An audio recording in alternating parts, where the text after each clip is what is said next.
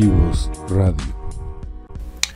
Hola, ¿qué tal? Soy Alejandro Chávez para Creativos Radio y hoy te voy a hablar de lo que fue el Día del Empresario de Coparmex Jalisco. Hace unos días, un par de semanas, se llevó a cabo el evento uh, anual del Día del Empresario ¿sí? de Coparmex y se dio en eh, las instalaciones de Palco, en Zapopan, ¿sí? por allá cerca de, de, de, ¿cómo se llama? Bueno, yendo para Trompo Mágico, por aquel rumbo, ¿no? Por donde están las oficinas o estaban del SAT, etcétera.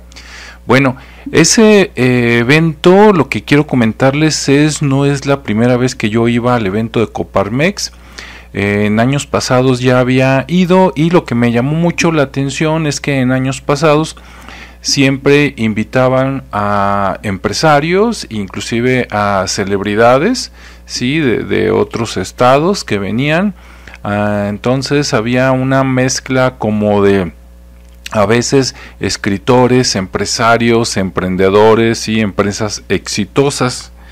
Y bueno, pero siempre de diferentes eh, giros, ¿no? Por ejemplo, podría venir alguien a hablar de la industria de comunicación, de televisión y radio, otra, otra empresa podría hablar de bebidas, otra empresa este, podría este, eh, hablar de alimentos, etcétera, ¿no?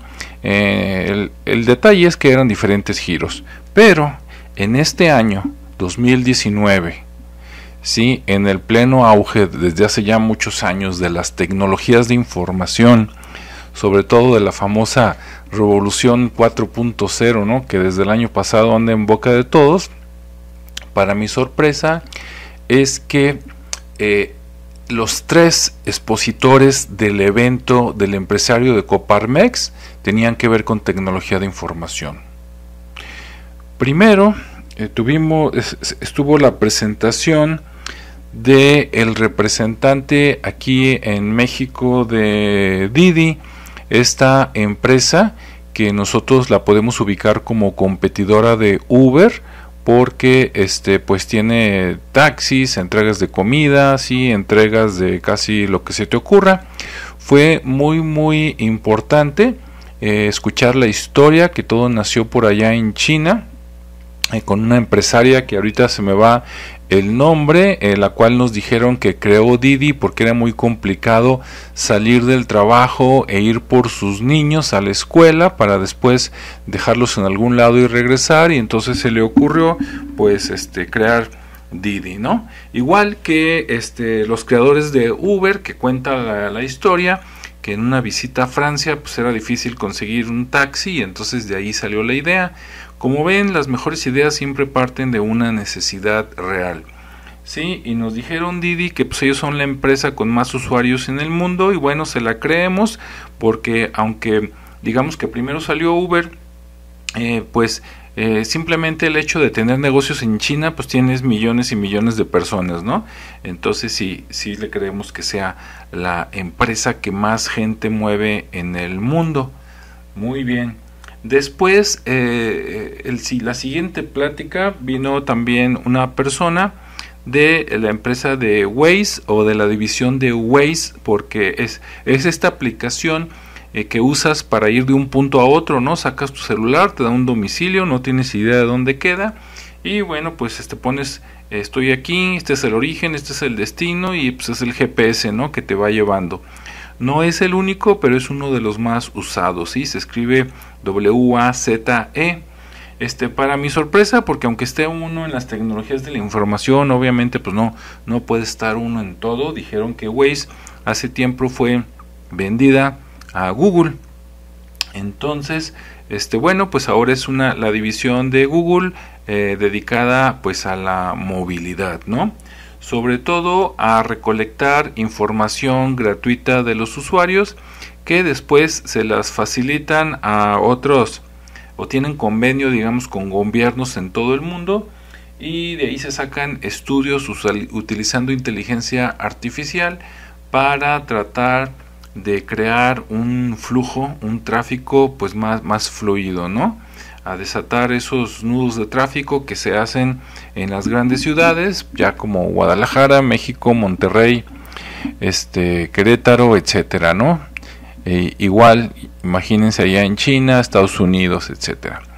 Bueno, eh, presentaron ahí lo que venía este de Waze, los servicios pues de taxi, los servicios de taxi compartido, este todo muy muy interesante. Entonces también fue una empresa de tecnologías de información. Y para cerrar, presentaron el caso, por aquí quería este, buscarlos, pero se me traspapeló el nombre, pero bueno, es un ingeniero, si no me equivoco, de apellido Molina, originario de Zapopan, Jalisco, que se fue que radica hasta donde yo sé ya en Estados Unidos y que cuenta la historia que gracias a él tenemos la realidad 3D, ¿no? O la realidad aumentada. Su historia es que fundó una empresa aquí este, en Jalisco y de repente crearon la realidad aumentada y este pues aquí no tenía mucha aplicación este y entonces se fueron a Florida a uno de estos eventos donde se presentan innovaciones todos los años y que por ahí pasó un militar de Estados Unidos que al probarse el casco y ver lo que era la realidad aumentada pues lo, lo, contrató y le dijo que tenía que ir a California, ¿no? Para, para que los demás vieran eso, volaron y lo demás pues es historia, ¿no?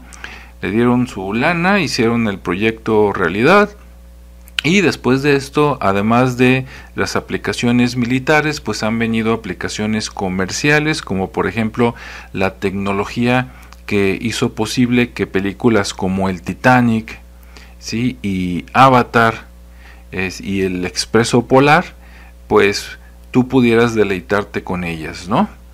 Eh, bueno, en resumen, los tres expositores tenían que ver directamente con tecnologías de información y no me extrañaría que en los demás años esto se siguiera repitiendo es decir, que no sea solo una moda pasajera, sino algo que llegó para quedarse y que las empresas del futuro, sobre todo las empresas líderes, pues siempre dependerán en gran materia de qué están haciendo con la información, qué decisiones se están tomando con la información y qué nuevos servicios están diseñando tomando en cuenta la información y las tecnologías de comunicación para hacer llegar sus nuevos productos o servicios a las personas. ¿Sí? Y bueno, la organización excelente, el lugar excelente, eh, el registro todo perfecto ahí en Coparmex. Un saludo eh, muy merecido a toda la gente por ahí a su presidente este Mauro, a la directora Vicky, a, este a todo todo el personal porque se lucieron con, con, este gran evento, ¿no? Además de que la audiencia también fue bastante buena. Eh, fue bueno hasta donde yo me quedé después de que apagaron las luces este yo creo que tuvieron por lo menos una asistencia del 70% que pues realmente es muy buena y no dudo que haya subido al 80-85. Si ustedes se dan una vuelta a otros foros, a veces resulta que van al 50% o menos, ¿no? Y si te pones a pensar que pues prácticamente cada uno de los que fueron ahí pagaron su boletito para estar este, en el evento, pues fue todo, todo un éxito, ¿no? Entonces, bueno, pues felicidades a Coparmex, lo hicieron una vez más y pues estaremos ansiosos para ver qué pasa el año que entra, ¿no? Ah, y también felicidades a los participantes del premio emprendedor de Jalisco. Eh, yo no me pude quedar hasta el final para ver cuál ganó, pero seguramente el que haya ganado se lo merece porque aquí pues entrevistamos a todos hace ya varias semanas y todos se merecían un gran premio, un primer lugar, ¿no?